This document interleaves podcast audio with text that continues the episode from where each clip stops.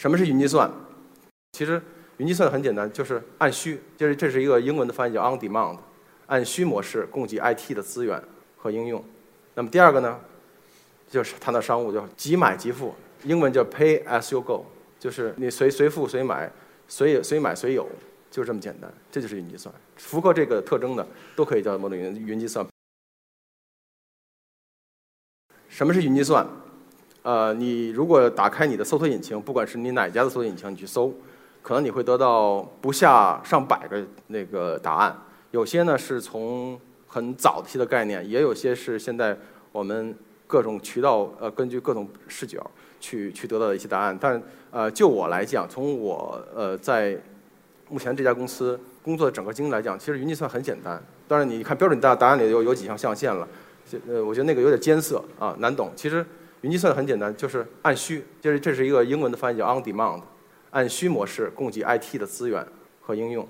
那么第二个呢，就是谈到商务，叫即买即付，英文叫 pay as you go，就是你你你你随随付随买，随随买随有。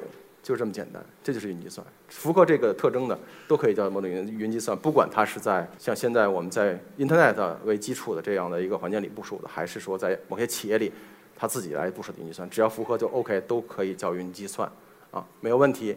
那么这个呢是一个全是一个概图，也是帮助大家看到云计算为什么我刚才说，其实云计算既是一个大家熟悉的，可能又是一个很年轻的呢？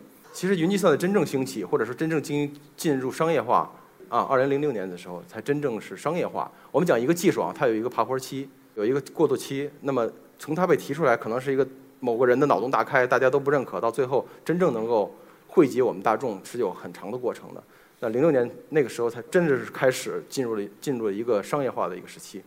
那这里因为篇幅所所限呢，我只把这个时间缩到了二零一四年，也就是说，呃，我现在所在这公司进入中国那年，二零一四年。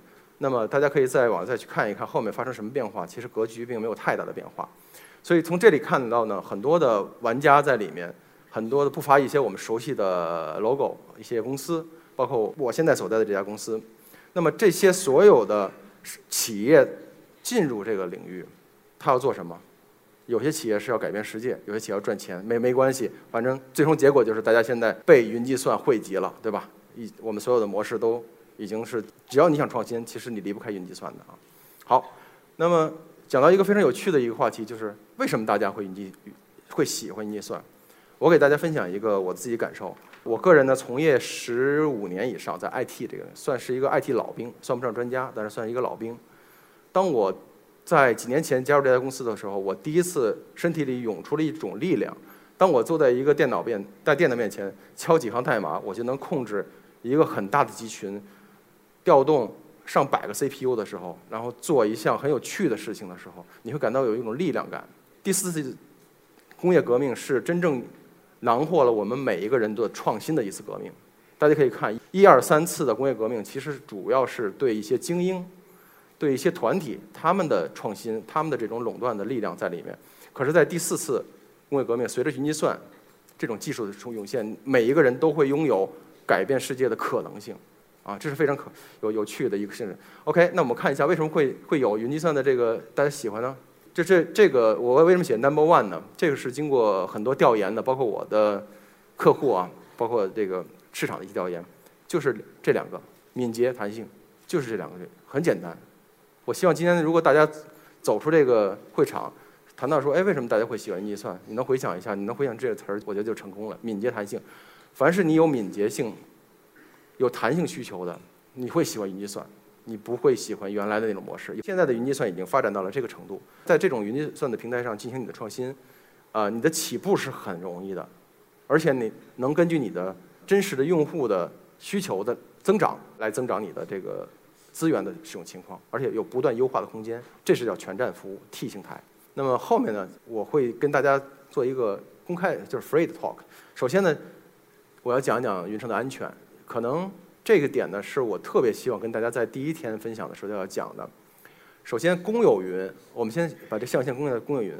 公有云上的安全性是你重中之重。如果你不考虑安全，直接在公有云上去做创新，可能你在第一天就会被很多的黑客盯上啊。所以就在这点，就是如果因为你上云之后，你所暴露这个情况是你是面对全世界，你会发现有很多光明的地方，也有很多黑暗的地方。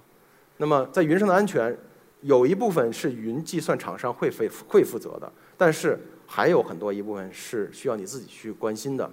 上半部分在这里，这部分我们叫 custom data，也就是说你自己的数据和你的应用系统，还有你的操作系统本身的一些东西，操作层面的一些安全，实际上是由你自己来负责的。